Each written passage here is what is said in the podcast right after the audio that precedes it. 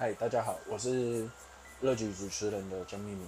那我们今天邀请到子弹体能的老板陈庆林，他本身也是一个拳击教练，那也是一个基地体能教练。那我们来聊聊拳击训练跟拳击专项，在于一般人中，它到底是专项还是一般运动？那它适用于一般人吗？还是可以很舒休闲的去学习这项运动？OK，我们来请。欢迎陈庆林老师帮我们做一个简简短的自我介绍。Hello，大家好，我是陈庆林。呃，我现在是一名肌力体能教练，我以前是拳击选手。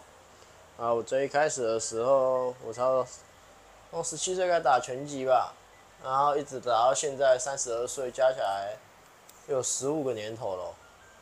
然后最一开始我是在泰国打职业比赛。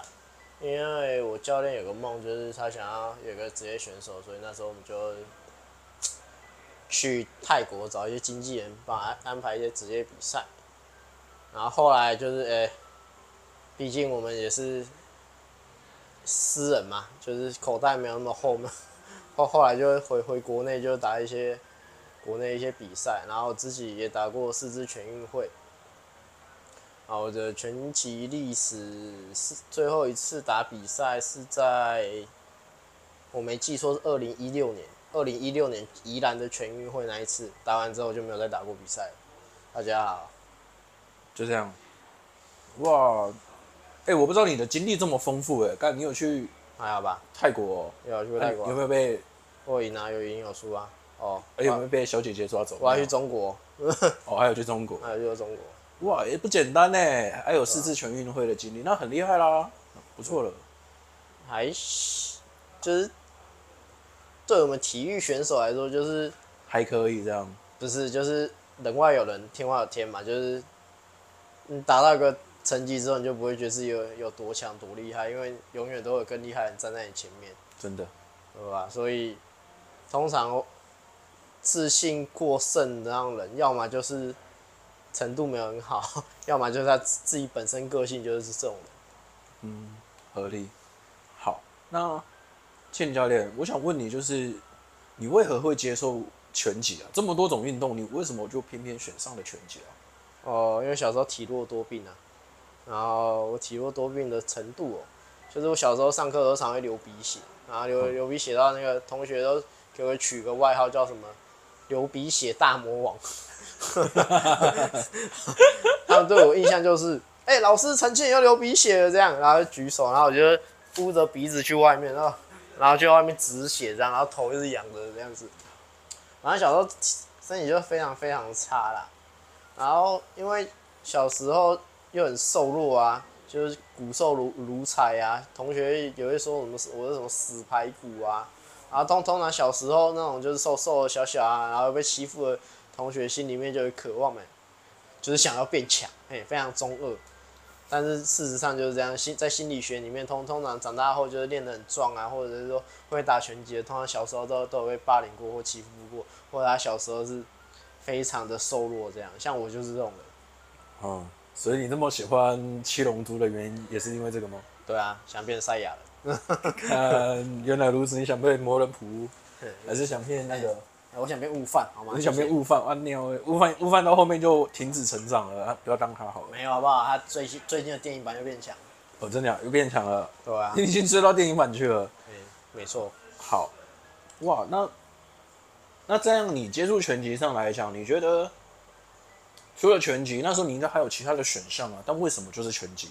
为什么是拳击哦？呃，因为其实我很小就想打拳击啊，我国中吧。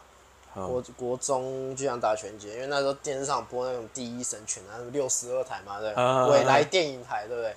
然后同学都在学啊，什么那轮转式位移啊，他说：“哎、欸，不要惹我，为什么？因为我看第一神拳，然后就觉得莫名其妙这样。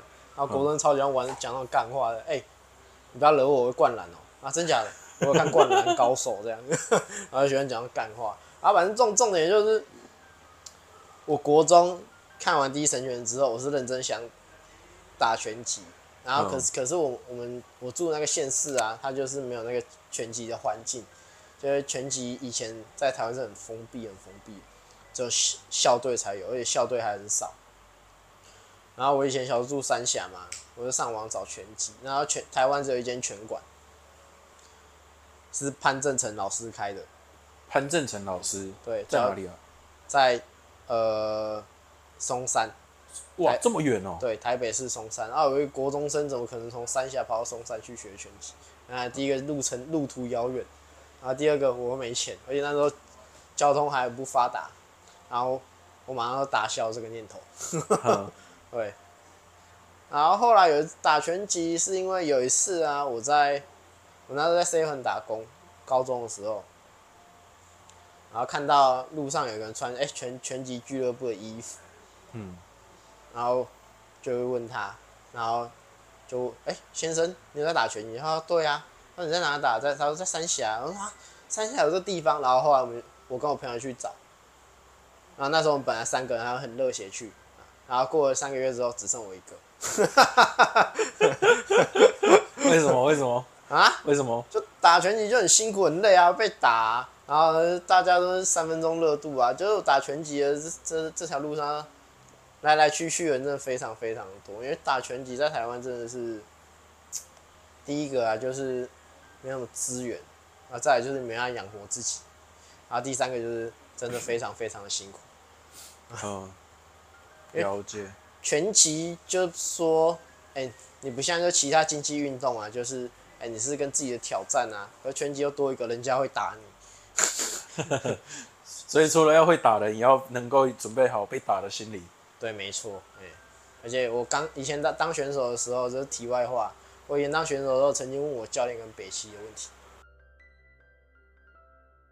然后我每次，因为我每次上场前都很害怕、很紧张，嗯，然后我说教练上上上场前会不会觉得很害怕、很紧张啊？然后我教我教练是一个自恋狂，他是一个自我中心主义者啊。他说：“哦，会啊，我怕我把人家打死啊。”然后我觉得他完全没有解决到我的问题，然后过了十年之后，我去问别人才发现，哎，原来大家都会紧张这样子，就是这样，多紧张，对吧？多紧张哦，前一前一晚就睡不好啊！哦，紧张这种紧张就就这就是在于你的脑袋会有哎很非常多的思绪啊，哎对手是谁啊？会不会很强啊？他读他以前有练过啊？练多久啊？读什么学校啊？多高啊？多重啊？哦、什么有的没的时候什么哦？他祖宗十八代全部想过一遍这样子，真假？啊真的啊？那、啊、现在如果要让你回去重新打比赛，你会紧张吗？会啊，我那么久没打，很久没打回去都会紧张啊。毕竟拳击这种东西就是它是一个非常精准的东西，你只要没有练就没有。就是完全就是没有练，就是完全就是退为零吗？还是呃，不会到退为零啊，大概从一百趴退到四十趴而已啊。我干，那很多呢，很多啊，那超多哎、欸，反应速度完全都不一样啊。哦。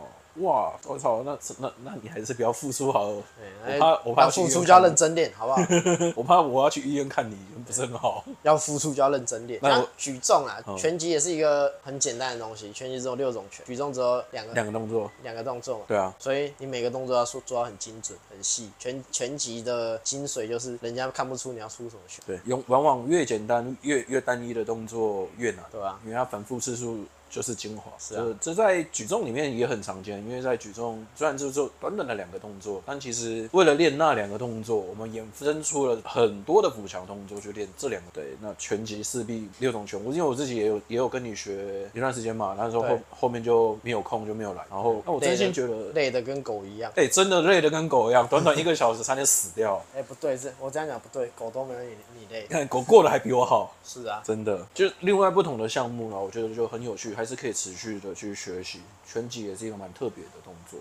是啊、好，那哎、欸，我有个疑问哦，很多人都说踢拳击，踢拳击，那它跟拳击、踢拳击这两者之间，他们有什么差异吗？就挺举跟抓举的差异啊，那 两个完全不一样的东西啊。踢拳击是可以踢哦，对，踢拳是可以踢啊，顾名思义，它就加脚啊。好了，我很很容易遇到很多呃客人私讯问我，就说哎、欸，泰拳啊、踢拳那些到底有什么什么差别？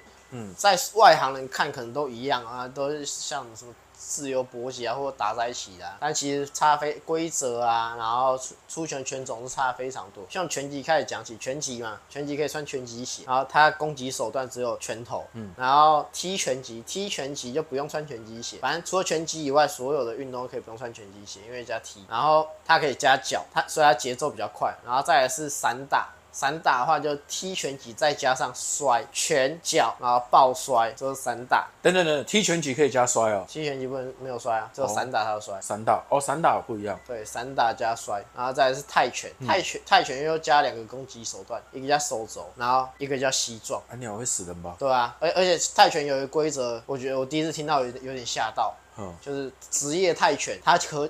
其实是可以手肘击后脑，对，职业泰拳有些比赛的规则是可以直允许直接直肘击后脑，用手肘直接敲人家后脑这样。我直接听到就是吓到，看死人了吧？哎、欸，那个出拳很重，或者是刚好抱在一起，一直敲就再见拜拜了呢？对啊，就拜拜啊。尤尤其那种长特高的，就很容易走到你后脑。然后除了拳击以外，这些格斗技都可以做背拳，背拳就是手背拳，就转身转身打一拳。打一拳那种拳，而拳击是不行不行的，拳击拳击只用全面去攻击。好、嗯，所以讲实在话，拳击规则其实限制比较多啦，比较呃比较没有像其他武术或者是其他格斗搏击类比较这么的开放自由，是这样吗？要这样讲也是可以这样讲。哦、嗯，那踢拳击它除了可以踢以外，它还有其他跟拳击最大的不同吗？节奏，节奏比较节奏比较慢一点点，可它也是偏快，但是拳击的节奏变最快。拳击节奏最快，为什么？拳击就拳啊，啊你你不用把注意力放在脚上啊，你脚踢是人家可以出三到四五拳的，差这么多哦，差很多啊。如果说以你们职打这么久的比较选手类型的人，他是可以更快的咯？可以啊，看每个选手性质啊，有有些选手以速度为重，有一些选手是以拳重为重。嗯，因为像我像我自己，你都说我我挥拳很慢，很慢啊，对啊。跟你的量级挥拳版就慢了，是因为量级的关系吗？对啊，量级有关系，越重人拳值越重，这就跟肌力训练一样啊，重量跟速度成反比啊。这倒也是啦，对啊，所以在拳击里面就很直观的可以反映出这件事情来。是，哦，那那这样子，像目前你自己都接触拳击、踢拳击，还有泰拳，散打有吗？散打没有，我没有学过散打。你有学过散打？对，我没有学过散打。那你会觉得？以这三种武术来说，嗯，我觉得很特别的是，这三种你都接触过了。那你觉得，你觉得还是喜欢拳击，还是你会觉得泰拳也蛮好，蛮不错的？就是其实每个武术我都还蛮喜欢，因为它各有各的优劣。但是我还是选择活在我的舒适圈啊。对啊，因为拳击毕竟打了也十五年嘛，打拳击对我来说最安全，然后最不会受伤。为什么？因为我一些技巧啊，就是人家比较打不到我的技巧啊。可是像踢拳啊、泰拳啊，然后然后散打，他就是很很多动作都超出我的范围，就是我的理筹范围之外，就是就是哎、我不知道他会做什么事情，我就比较没有办法保护自己。我要保护自己的先决条件就是我大概知道他可以干嘛，就是我预测能力够强。可是我拳击，我觉得我的预测能力可以是可以让我保护我，就顶顶多我输掉，但是我不会受到多严重的伤这样。了解，哇，那还是隔行如隔山呢。是啊，那这样子来说，以像我知道你自己对泰拳，目前泰拳台湾第一人吴七哲、吴清哲先生也是给予指导与教学、激励与体能的部分。那回归完整的，因为我们本身也是一个激励体能教练嘛。那我比较好奇的是。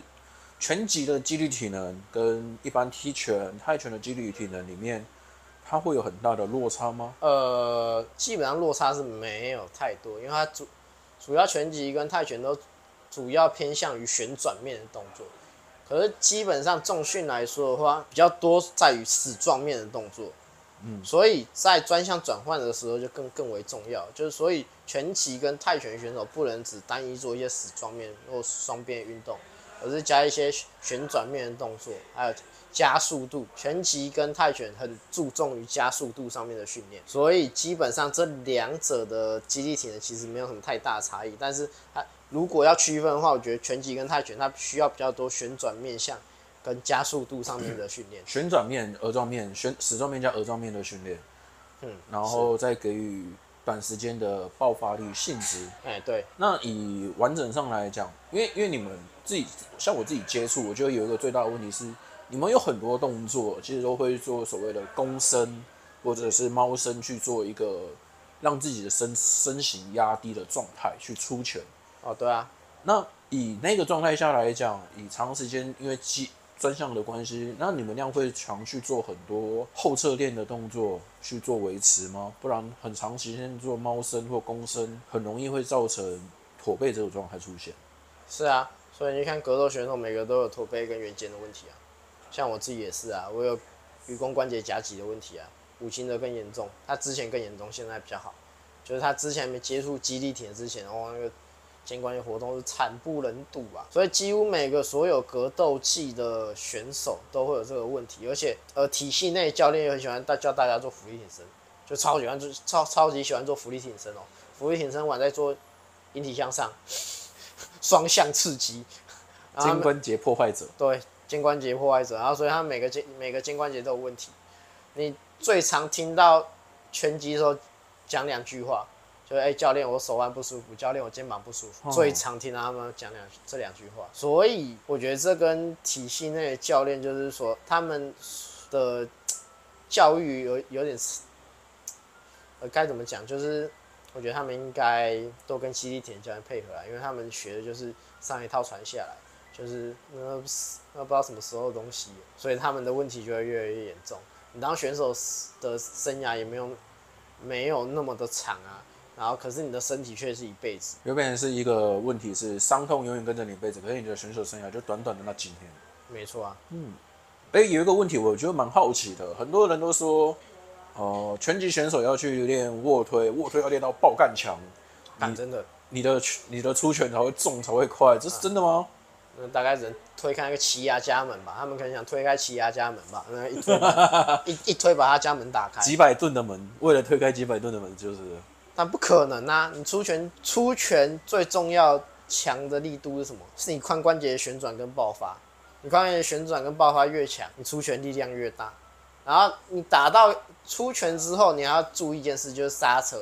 嗯。你打到一个点之后，你有办法刹住之后，再从另外一个地方发力，你的出拳速度才会快，才会重。所以你练卧推，我完全想不出来卧推跟这两件事有什么相关联。所以。我我就就回到上一上一个话题啊，就是就是这就是上一代遗毒啊，啊肩关节破坏者练完卧推再练那个引体向上，就因为我们也听到蛮多人会去讲这件事情，我想要很好奇，这跟这跟你教我的东西好像有所落差，因为一样是你教我就是旋转髋关节，然后加上下肢的联动去带上半身推出重拳，可是以就很奇怪，还是会听得到一些人在讲说：“哦，你要你要挥得出重拳，要去练卧推。”哦，我瞬间脑袋中就是三条线，所以原来它就是旧世界遗产的遗毒啊，毒瘤留到了现在。我跟你说，这肌力体能教练需要存在的理由。可是有些肌力体能教练也会讲出一样的话。哦，真的假？那呵呵，我是我是不懂他们的概念在哪里啊，就是。啊，卧推啊，对推这件事情嘛，就卧推卧推它主要的面向是水平推，对啊，出拳的话也是一个水平推，可是它会加到肩关节的向上旋转，就是它它肩关节产生一个上回旋，那上回旋的角度跟卧推其实没什么太大差异吧？嗯，会做一个内旋的动作。对啊，那那跟卧推有什么差？有什么关系？是吧？我是这样觉得啊。理解，所以你是用比较科学的方式去印证这个问题。对，哎、欸，这个这个刚刚讲的话算我个人立场。了解了解，我 P 上去这是庆林教练的个人立场。不代表你不所有世界观。对啊，不可能这样站着这样子，那肩外 肩外展吧？应该是要学尼罗会尼特罗会长吧？哎，对啊，正拳，感谢。天天一一万拳就对了。感谢正拳。而且你去看来世界拳王，其实世界拳王我看过世界拳王，后来我仔细去研究过这件事情，因为以前的教练都会说，哎、欸，你这样练卧推啊，因为推的动作啊水平推嘛，练卧推练强拳就会重啊。有啦，卧推练强勾拳会稍微重一点点。真假？会。勾拳会稍微重，因为勾勾拳水平面，勾拳是水平面攻击。哦，所以刚好以符合面向跟符合方向，啊、就是对啊，肩关节比较吃得住那个角度的力量。然后我刚刚讲了，我，就是我有去研究过这件事情，就是因为以前教练都会说都要练卧推，后来我去观察世界拳王，嗯、我观察世界拳王几乎十个里面有九个胸都没有很大，可他们的背都非常强。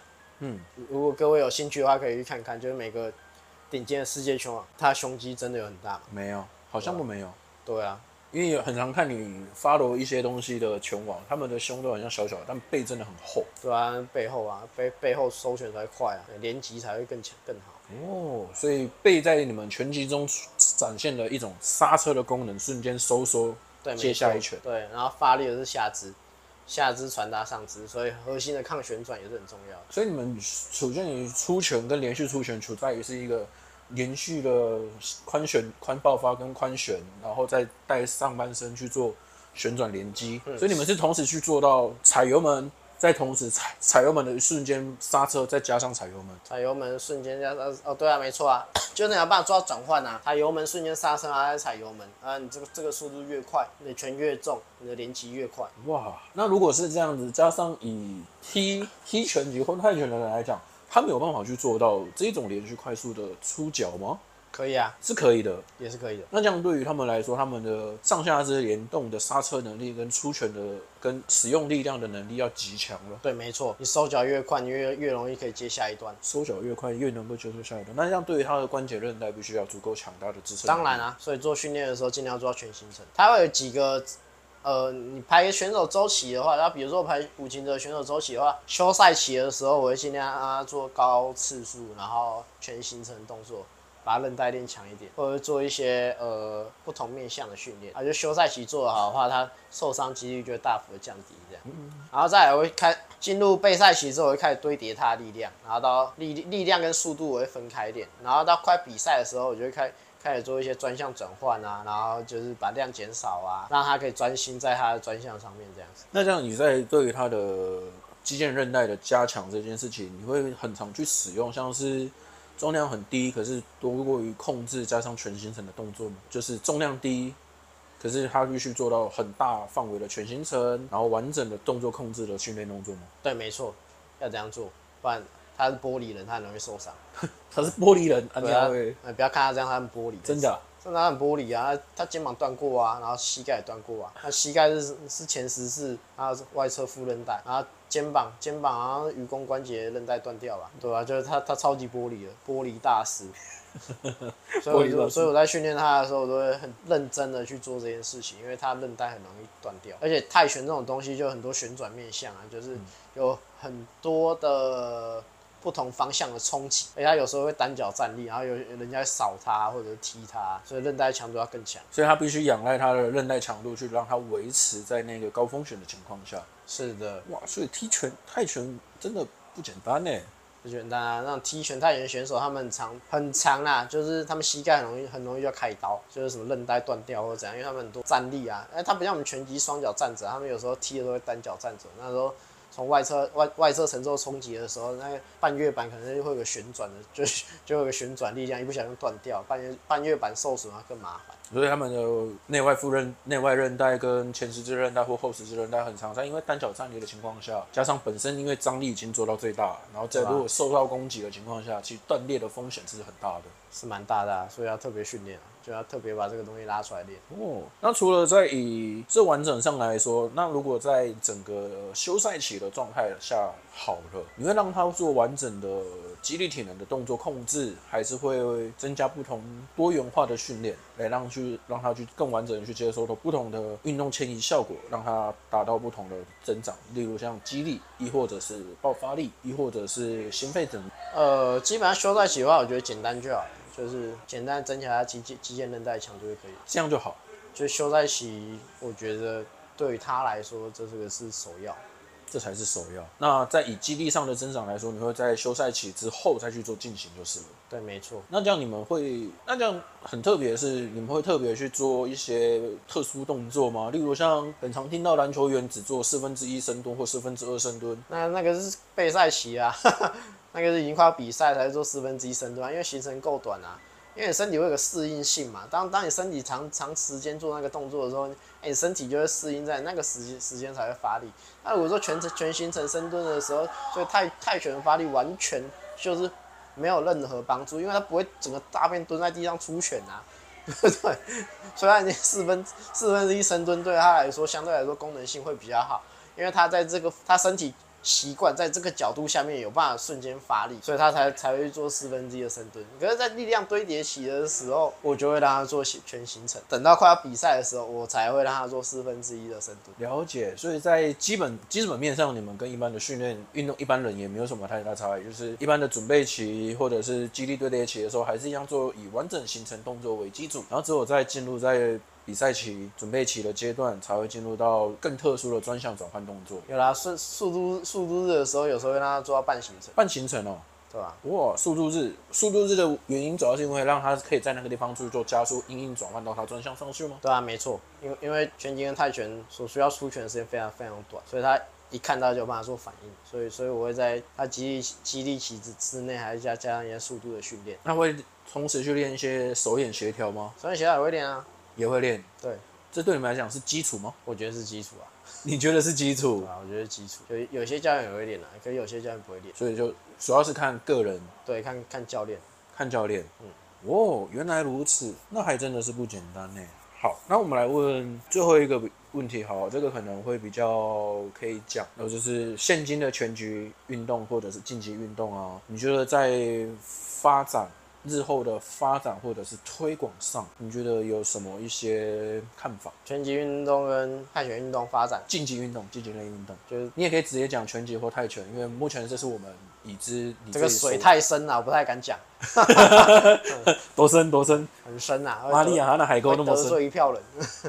就，啊、就其实我觉得，你只要去发表你自身的言论就好，因为其实我觉得大家也不是这么的不明事理吧。哎、欸，不好说。哎、欸，我是觉得这个水很深呐、啊。我们就直接讲你，你觉得你目前遇到的就好啦，这样就这样是最简单的。目前遇到，目前遇到就是太多协会，太拳击的协会吗？拳击协会不多，可是拳击协。拳击比较多于派系斗争，派系斗争，对，派系斗争，派系斗争很严重。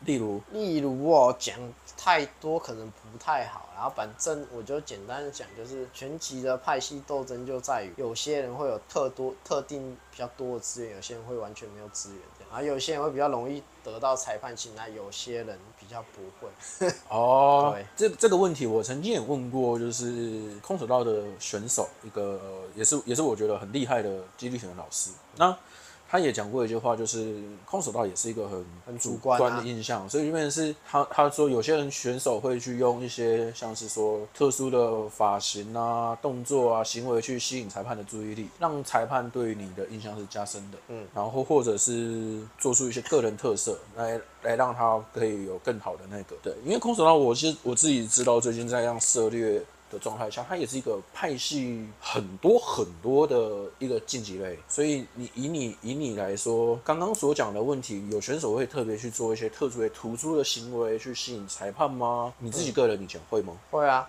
哦，我自己不会啊，你自己不会，因为我不是那种招招蜂引蝶的个性。我打拳的时候，人家跟我说，哎、欸，你打拳都没没没有表情，靠腰，我就这样扑克脸，是吧？他就他要跟陈静打拳，哎、欸，就就你永远不知道在想什么，因为他永远那个表情。哎，你不知道他会不会痛哦？哎，因为他的那个表情，所以所以无法用你的表情去判读说，哦，他现在受，他有没有受损这样子？嗯，完全没有，反应不过来，好像没有办法。哎，我听人家讲是这样子，所以我不是一个特别会去吸引裁判注意的选手啊。可是拳击的确也会也会有这些选手，就是比如说打到对手的时候要把手举高这样。嗯，然后让裁判觉得他他有攻击到，或者是说回回角落的时候，他会把双手举高，哎，让裁判觉得，哎，这回好像有可能是他赢。这可是这种通常就是比较适合在比赛比较接近的时候来做这件事情，啊，总不可能被打爆手还举回去吧？个智障。了解。对啊，所以拳击也是会有这些吸引裁判注意的一些招数。嗯，那以派系上来讲，好了，你们主要会分为什么派？例如像青青木瓜苹果派，还是？哦，要太多了，这个太多了不行。那那我们先讲你好了，你自己个人呢？啊，你自己个人有什么派吗？青苹果派，苹果派现在没有啊，现在现在现在与世无争，与世无争，对啊，现在与世无争。所以你打算归隐森林之中？会活得很开心，你知道？对啊，我归隐山林很久嘞，真假？真的啊，真的啊。所以所以你自己认为？就正常轻舒舒服轻松打拳就好，不用去与与世争斗争。干嘛跟他们斗争？他们就喜欢这样，就是没什么好好跟他们斗争的。彰显自己比较厉害，或者是自己的教学比较有效。不是啊，我已经没有在那个圈圈了啊。就是你已经没有在，我已经没有在那个圈圈，我又不是只会打拳击。如果我只会打拳击，我可能会去跟就是混混在一起吧，对吧？好哦，所以这个部分好没关系，我们就先跳过好，因为其实在这个状态下，其实我我自己也可以理解，因为在接触举重，举重之前也会有很多的，例如说青木瓜、苹果派等等的问题，然后诶，但我其实觉得它本身竞技运动类本身还是有个人特色在，所以它不算是一个派系。我觉得更更像是个个人特色，那这是我个人言论了。那我觉得他也不没办法去以偏概全。那这样子说好了，以目前你开馆到自来啊，学拳击的人多吗？或者是在发展上是好的吗？蛮多的啊，来这边的话，其实学拳击是蛮多。可是我这边就是因为我其实没有很想带选手，因为带选手是很累很累啊，你要花很多心力在他身上啊，你可能。可能他觉得太累又不愿意练习啊，你你你就觉得靠，那你上去打一定会打输啊，他又不会觉得他不会输啊，反正就是很多人就是会有一个太过于小瞧的心态，就觉得比赛不是这样子嘛，因为他们在小圈圈里面没，他们在一个小池子里面没有看过外面的外面的池池塘，所以他们就觉得哎，那、欸啊、不是这样子嘛，就很轻松啊，就上去就会打爆这样子，所以我觉得我不太喜欢带选手的原因是因为这样，就是我不喜欢他们就是。小乔这件事情，就是我觉得你决定要比赛，要对自己负责，像工作一样，你你工作你想要做，你要对自己负责，对，不要那边嘻嘻哈哈。所以我，我不太喜欢带选手这个原因，因为我对，就是就是我觉得这是一个责任感的问题，责任心的问题，对吧？那你还是有对啊，就慎选吧，或者是说你真的想要出山的话，慎选选手就是出山哦。我要之前带个五行者啊，对啊，但还是跟你的专业领域上还是有所不同啊。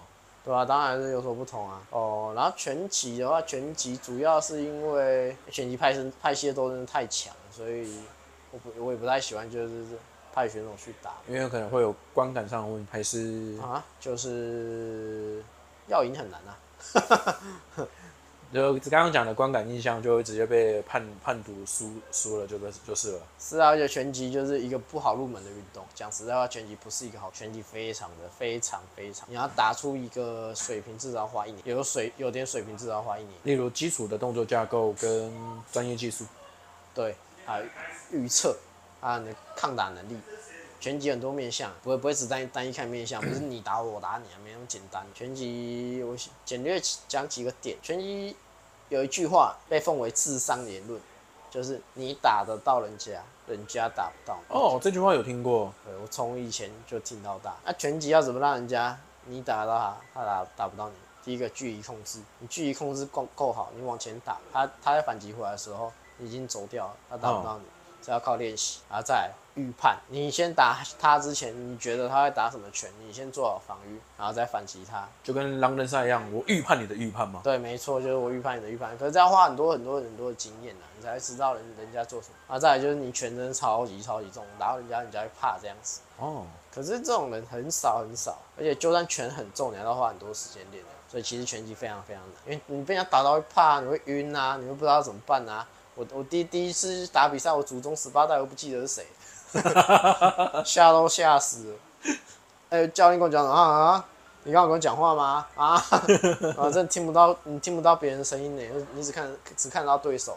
第一次打比赛这样，可是打久了之后，你就比较可以眼观八方，你就可以哎、看一下周遭，比较注意得到周遭环境啊，或者是说教练的声音啊这样。现在像我后期在打拳的时候，我脑袋会一直运转，我一直想，一直想，一直想。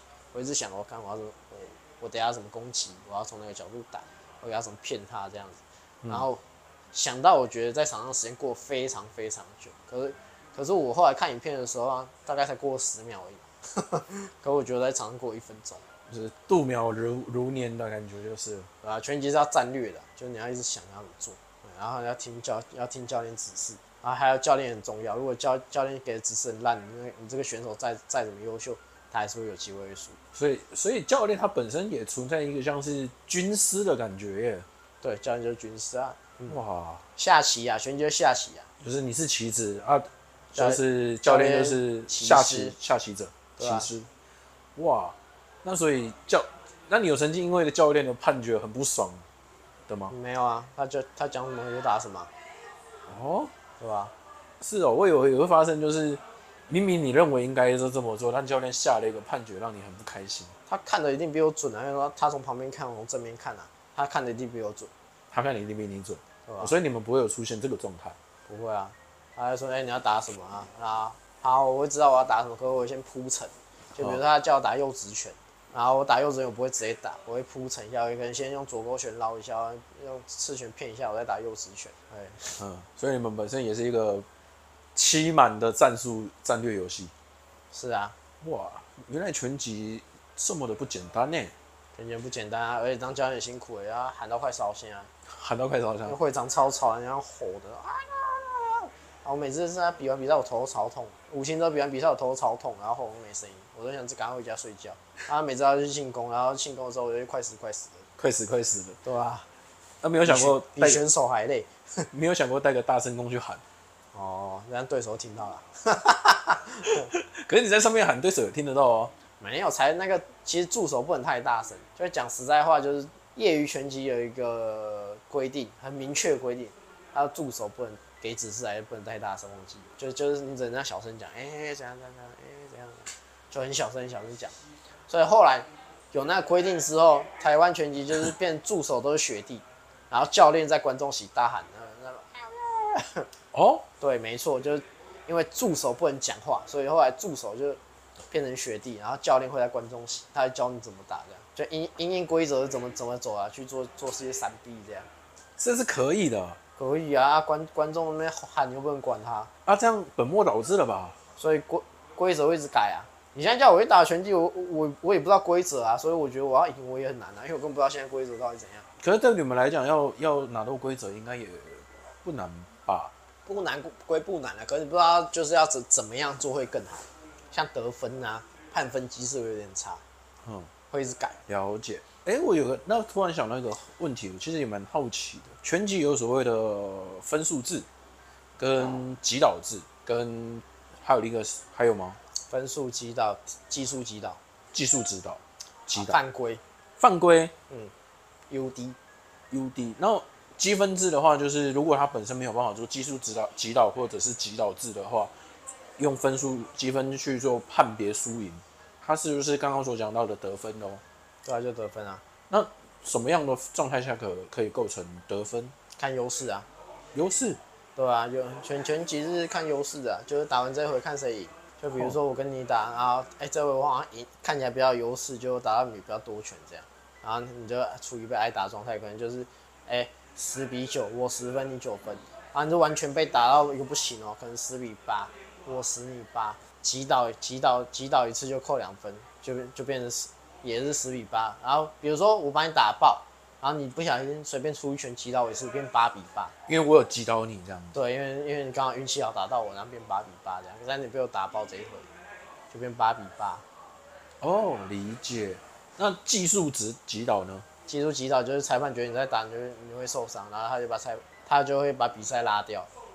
我说的是就是我被你打到。爆掉，然后裁判认为啊，这不行啊，不会赢啊，对啊，然后就把他拉掉，就直接结束掉了。对，这 TKO 技术击倒。那 KO 就是我们大家所看到的，躺在地上啊，大字型那种。那台湾拳赛你觉得 KO 很常看到吗？很难，很难。正常 KO 都很少看到。职业拳赛也是。职业拳赛相对比较容易一点，因为它的拳套比较小，可是基本上程度差不多，你要 KO 人家都不是件难容易的事。哦，了解。可是，在以我知道拳套也有分，像是所谓的磅数啊，盎司，盎司，对，分盎司，分盎司。那盎司越越重是越厚喽？对，越厚。所以盎司越轻就越薄，越薄，所以打起来更刺激。对啊，打起来更刺激啊，那边石头 K 到一样。职业比赛大概八盎司，就是不管是什么量级比赛都是八盎司嘛？对啊，哇，没有啦，我记得超过一个磅数，好像六十九公斤吧。就有人讲一百七十五磅吧，以上就是带十了。哦，啊，这还是有分就对了。对，哎、欸，六十九公斤七二十，哎，好像一百六十磅，一百六十磅还是一百六十五磅？OK，有点忘记了。就会换成十盎司。对，会换成十盎司。哇，最后是十六，不然会死了。那打下去可能骨头碎掉这样。啊、你不要觉得我在鼓吹哦，这真的常常会有人打到那个眼窝骨折，或者是。那个牙齿断掉啊，啊，或者是鼻子断掉啊，那真的有，那很长，很而且很长。哇塞，这么刺激！让我知道你们全套最重就是十六盎司，没有十八，现在有十八跟二十。现在有十八啊，嗯，还有二十的，那特别做，所以那是比较特殊规格才会使用。哎、欸，可能对方拳中到只能用这个，对吧？才才会叫他拿不大。所以还是要看选手量级跟拳拳手的素质能力去决定拳套，对吧？没错啊，哇，不然不公平啊！那那你就因为全套中，你就要带十二，谁要跟他打？练习的时候谁要跟他打？直接死掉。对啊，老师不要跟他打，找不到对练。他他拳好重，老师我不要。所以这是可以的。可以啊，可以啊，当然可以啊，你可以让选手受伤。但我觉得就是很很特别的是，这些东西可能在没有在拿出来讲之前的，好像大家对拳脚好像就是打打靶，开开心心打打沙袋。嗯。对，可是，在以拳击上来讲，它回归到竞技运动的时候，他好像就没有这么多亲民，他反而就是思考的面向反而更多元。嗯，怎么样多元化？例如像是战术，例如像心理的预判。啊，那当然是进入了竞技层面之后。对啊，正常来说，一般人就打打沙袋啊，打打靶啊，开开心心就好了。打打教练啊，不知道。对啊，可是进入竞技层面之后，完全另外一个世界。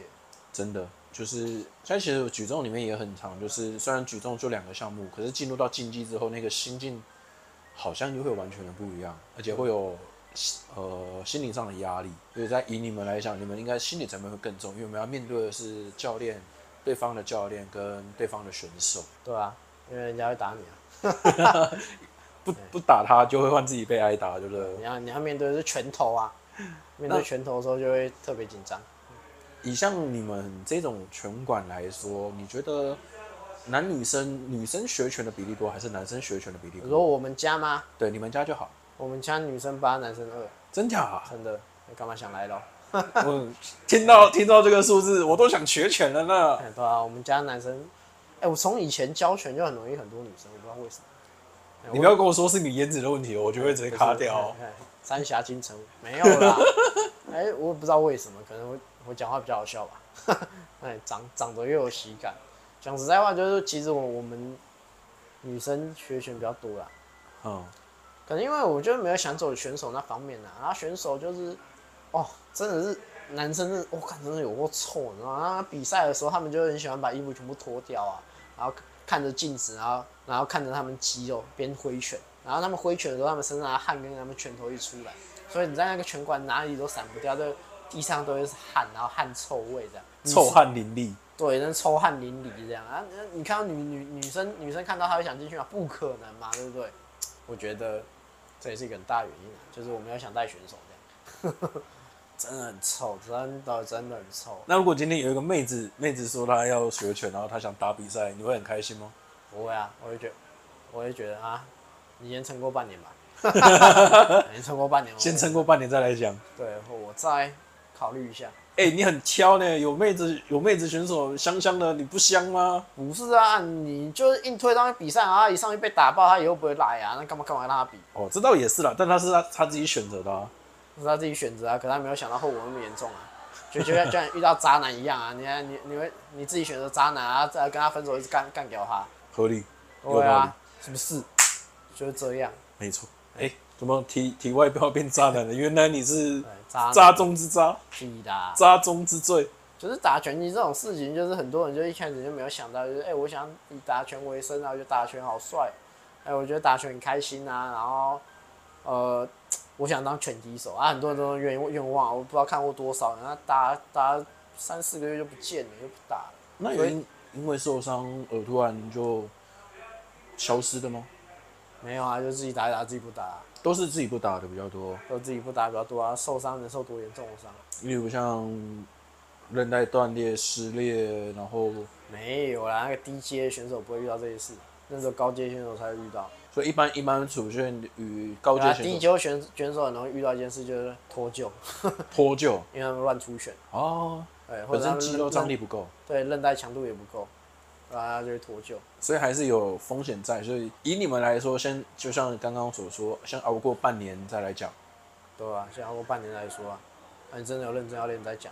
好自己要真的有认真练。是啊。那以你们的训练频率呢，算高吗？很高啊。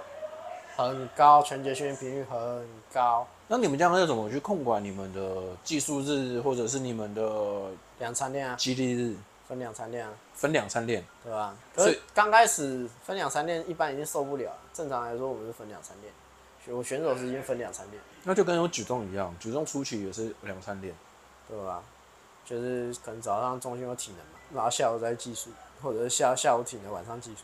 那以以你这样子而言来说，这会有弊端吗？例如像选手过疲劳等问题？会，会，会有。可是基本上我都没有什么过度训练过，就是我好像从来没有过度训练过。真的假的？真的。有的很害怕倒是有啊，是没有过度训练过。在以选手时期也没有，我记得没有，我没有想，我没有觉影响我的过度训练。有啦，我最近有一次过度训练啊，就是长皮蛇啊，就是最近，我不知道是因为我老了还是怎样，还太久没有承受过高训练量的训练。嗯，以前是没有啊，我以前从来没有过度训练过。了解，真的不简单呢。第一次去认识拳击，倒是吸吸收到了不少特别的知识。我以为拳击就相对于。一般的训一般的竞技项目来说，它算比较好的，没想到它这么水这么深呢，很深好不好？哪个哪个竞技运动水水不深呢？告诉我，嗯，我还想不到。但其实说是了，我觉得跟泰拳比，我觉得泰拳会深很多，但没没想到拳击拳击比泰拳深更多。你知道为什么吗？嗯，因为奥委会，奥委会拳击有奥运，泰拳泰拳没有，嗯，所以水会更深。为什么？因为牵扯到钱，商业竞技。商业竞技没错，OK，你可以推到推到奥运啊，然后就就可以跟那个体育署申请经费啊，所以他们的派系斗争更更严重，因为关系到出关系到经商业商业考量，对，我可以拿、哦、拿到多少钱这样，哎、欸，我刚不小心讲太多。了，等下你那个讲有点讲的太多了哦，这个可能不会卡掉哦，哎，嘘，原来如此，那其实以下每一种竞技运动项目，我觉得。都会是一个，因为其实，在任不管是任何的竞技运动，像我自己本身接触呃二轮的竞技赛事，那在台湾很可惜的一点就是台湾没有很明确的协会赛会去做这个部分，所以台湾目前的呃二轮竞技赛事就比较偏向是我们一些爱好者跟协会办那个小比赛，但本身没有利益考量去做推迟去做一个发展。这是一个很可惜的部分。可是，其实，在赛事二轮竞技或四轮竞技赛事，跟我觉得他们跟我们一般的竞技类运动都一样，它就是一个运动，只是说它的危险层级可能跟呃你们相比，拳击不管是举重或者泰拳来讲，我们的伤亡程度可能比较高吧。当然，对，行动铁棺材，开玩笑，开玩笑，撞一下就再见拜拜，晚七天回家。以前呢，就是比较多年以前，大概几百年前那种，就是玩赛车不是。他们只要一撞到就拜拜，因为以前以前那个安安全系安安全配备比较没那么好嘛，所以他们只要撞到就会死掉。那什么纽柏林是不是他们最难跑？不是听说就每、啊、死最多人，每年不知道十几百人这样，可是还还是很多人喜欢投，还是投入这项运动。还有一个最难的赛道是曼岛，曼岛 TT，曼岛 TT 是目前最危险赛事之一，那本身也是成林街道。嗯，成林赛道了，那它本身的死亡率也很高。那曼岛 TT 是在一座岛岛屿上进行的，那本身它的赛道就是乡村道路，对，那它的车速平均是三百公里。啊，是哦，那真是毫秒之间。所以他那个赛事很常可以看到，呃，车手啊，或者是观众啊，出现一些问题。那它本身对于赛事运动爱好者来说，它是一个很大的挑战，就是。嗯我已经到了某个层级，那我是不是可以参加一下？嗯，对。那当然，在每每个竞技项目里面，像高深的，像 F1 或者 FGP 级别的车手，他们是禁止去参加这些赛赛事的。对，因为有可能你这个选手就会一去而不复返。嗯，对，这个跟拳击很类似吧？拳击不会死啊？这倒也是啦，很难呐，赛车随这边还是有人被打死，是很难的，很难被打死。有发生打死的案例吗？有啊。有发生打死的案例啊，当然有，一定有啊，只是没有那么常发生啊，可能两三年才一个吧。两三年才，哦，那还算还好。对啊，因为赛赛车竞技倒是很容易。哎，可可能我的资讯量很低啊，可能一年一个啦，或一年两三个，反正很难啊，不会那么容易被打死，裁判会介入啊。所以本身还是一个算是很安全的竞技运动。对，算很安全。只是说它需要花一个很大量时间去堆叠，才可以达到一个高度，或者是一个层级，或者是一个入门。就是台湾最近不是有个拳击比赛打死了？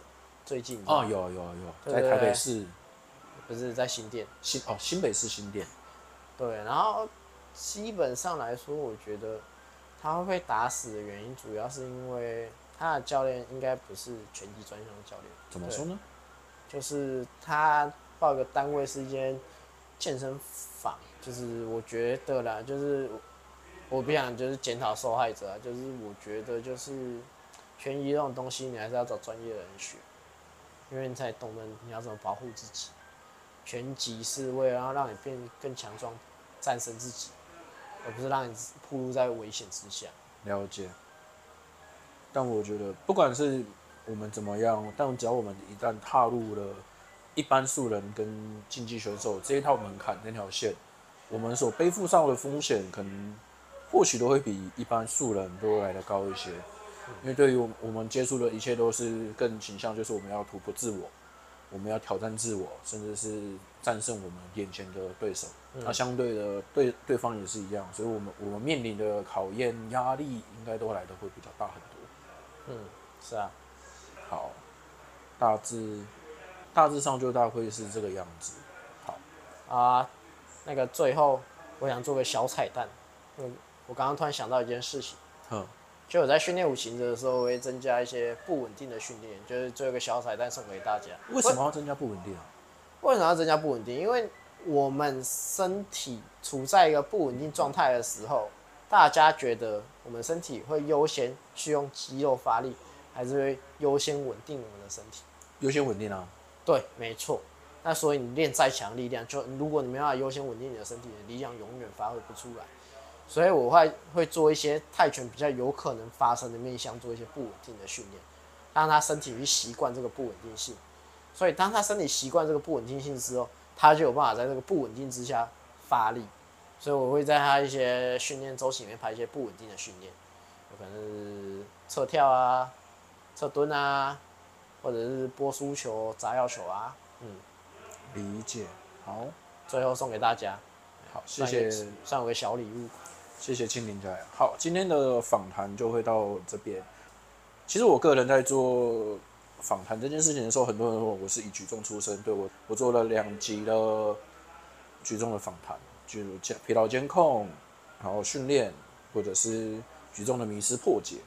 对，我是举重运动爱好者，但我不排斥任何训练项目，我也不排斥任何的肌力体能。但我觉得他应该。不管是肌力体能里面，我们本身就一个基础，让我们自己变得更好、更强壮，它应该是更全面的。所以我开始会进进入一些去做一些像是各种运动的访谈。那今天谢谢庆林教练，也谢谢子弹体能愿意接受我的采访，谢谢大家。好，就先这样，再见啦。